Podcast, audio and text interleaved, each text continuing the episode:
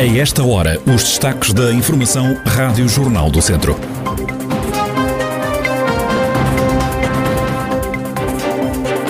Sinfãs, Rezende e São João da Pesqueira estão em situação de alerta. Viseu continua no grupo de municípios de maior risco de contágio da Covid-19.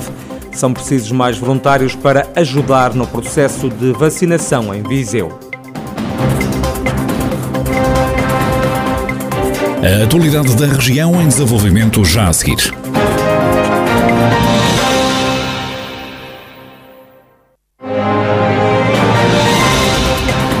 Noticiário Rádio Jornal do Centro, edição de Ricardo Ferreira.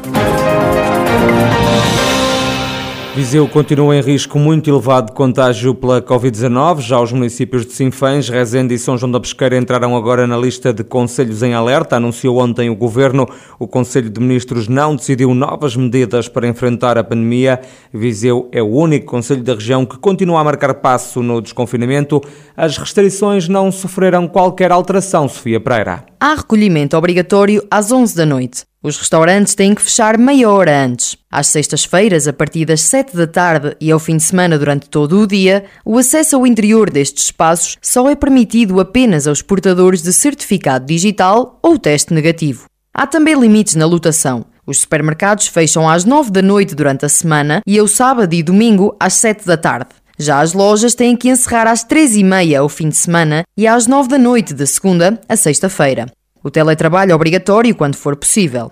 Os espetáculos culturais têm que acabar às 10h30 da noite. Os eventos da exterior têm a limitação de lotação, assim como os casamentos e batizados. Já não pode haver público nos recintos desportivos. Pode praticar-se atividade física ao ar livre até um máximo de 6 pessoas e os ginásios não podem ter aulas de grupo. São medidas aqui resumidas por Sofia Pereira e que se aplicam apenas a Viseu, o Conselho onde a taxa de incidência da Covid-19 até está a baixar. Ainda assim, o município continua com um risco muito elevado de contágio. Os números estão a descer e a deixar animada a Presidente da Câmara, Conceição Azevedo. Tem havido uma redução do número de casos, portanto, a taxa de incidência eh, de sexta para cá. Ontem, não, ontem houve um aumento de três, mas gostava de partilhar convosco. E hoje verificamos aqui esta descida 533 para 506, eh, que ficamos agradados, portanto, é sinal que eh, provavelmente as medidas, algumas até preventivas, eh, por antecipação que tomamos e também esta comunicação que temos feito, este apelo para que as pessoas eh, contribuam para este, para este desagravamento desta, desta situação, parece-me que está a surtir efeito e espero que assim continue. Depois do município ter adotado uma série de medidas preventivas, a autarca diz que não estão previstas mais ações para tentar travar o vírus. O fecho das esplanadas que estava em cima da mesa a semana passada foi agora descartado. Entretanto, a Câmara Municipal decidiu fechar polidesportivos, circuitos de gerações ativas e também parques infantis, numa medida que levanta dúvidas ao vereador do PS na Câmara Municipal, José Pedro Gomes. Há uns dias o município anunciou o encerramento dos polidesportivos, parques infantis e dos circuitos de gerações ativas. Uh, e eu quis também aqui deixar a nossa posição em, relação a isto, nomeadamente em relação aos parques infantis. Obviamente que este é um, é um, tempo de incertezas e ninguém pode ter a certeza das medidas corretas ou incorretas, uh, mas não nos parece, e temos que afirmar isso, que esse encerramento seja uma boa ideia. Uh, duvidamos até muito da, da, racionalidade de fechar espaços no exterior onde as crianças poderiam brincar ao ar livre, em vez de estarem fechadas em casa, e nomeadamente em casa umas das outras, ou até na creche sem sair das salas. No fundo, estarem em atividades sedentárias eh, que nos preocupam se pensarmos no, no desenvolvimento integral das crianças. O vereador do PS no município viziense, José Pedro Gomes, defende ainda a criação de mais parques infantis no centro da cidade. Nas últimas horas vem a confirmação na região de mais três casos de Covid-19 em Mangualde, há ainda uma nova infecção em Penalva do Castelo e outra em Nelas, no distrito de Viseu, e desde março do ano passado já foram contabilizados 30.700 casos positivos do novo coronavírus. Há também a lamentar 668 vítimas mortais, foram já dadas como recuperadas 27 mil 1.096 pessoas. São precisos mais voluntários para ajudar no processo de vacinação em Viseu.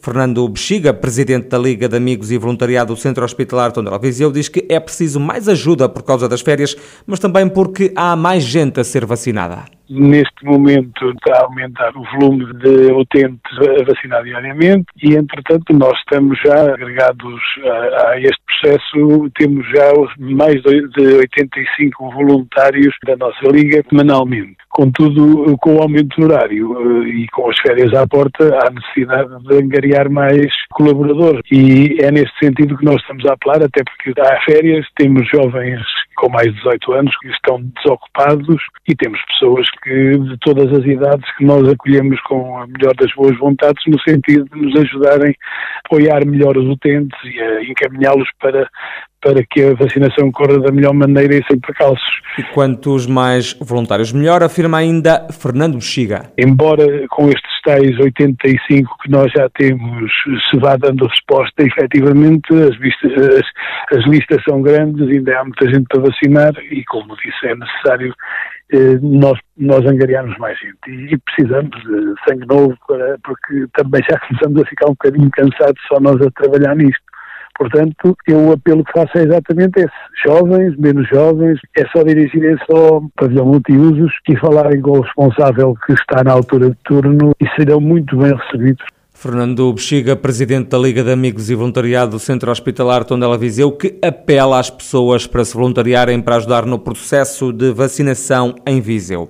O deputado do PSD, Fernando Ruas, acusa o governo de ter as prioridades trocadas, diz que há muitos milhões de euros a chegar a Portugal, mas que nada cabe para o interior do país. Na conversa central desta semana, aqui na Rádio Jornal do Centro, o social-democrata dá como exemplo a duplicação do IP3. Pode seguir agora dizer que já se começou, que já se deu resposta, que já se cumpriu por fazer aquela ligação. Quem lá passa, com toda a certeza, fica preocupado. Entre Pernacova e ali a zona da, da aquilo é que é a, a resposta.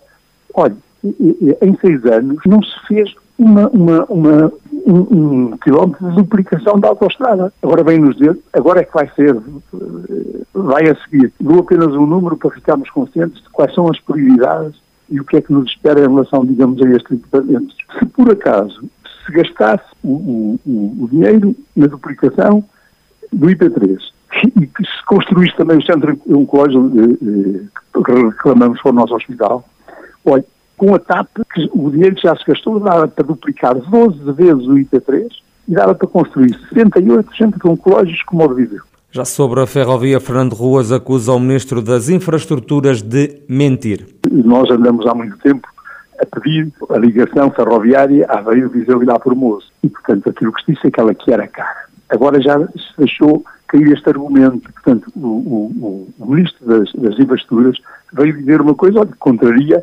promessas que são aí feitas. O senhor Ministro da, uh, Nuno Santos, numa intervenção ainda esta semana na, na Assembleia da República, disse isto.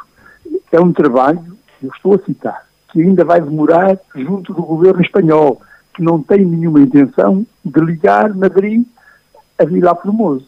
Mas, curiosamente, até o senhor Ministro não se lembrou que eh, eh, apenas no ano passado, ainda não fez um ano, quando se fez aquela cimeira conjunta luso-espanhola na Guarda, que se disse nas conclusões foi outra coisa completamente diferente. Conversa central com Fernando Ruas para ouvir na Rádio Jornal do Centro esta sexta-feira.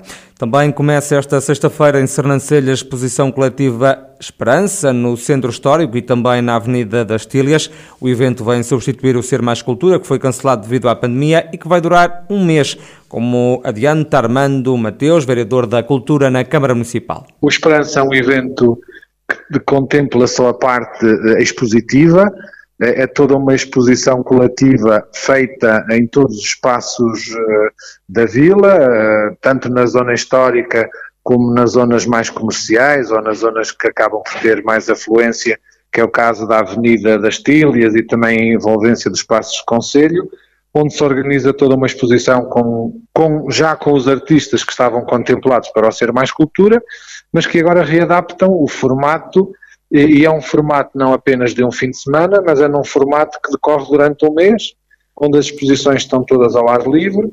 Armando Mateus, vereador da Cultura na Câmara de Sernancelho, onde começa hoje a exposição Esperança, que vai estar ativa até o dia 23 de agosto. E no Museu da Misericórdia em Viseu pode ver agora a exposição Caminhos de Santiago. A mostra é composta por fotografias desses caminhos que vão dar a Santiago de Compostela.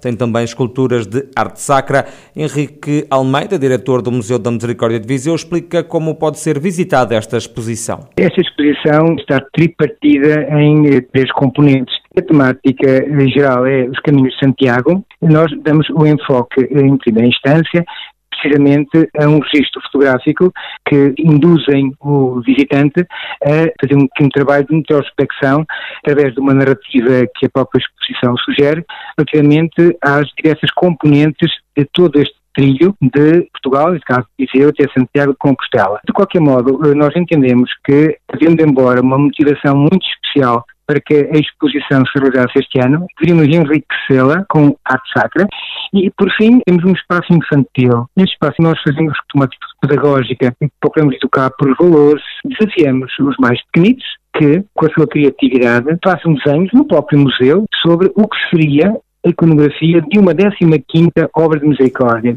Henrique Almeida, diretor do Museu da Misericórdia de Viseu, onde pode ver até fevereiro do próximo ano a exposição Caminhos por Santiago.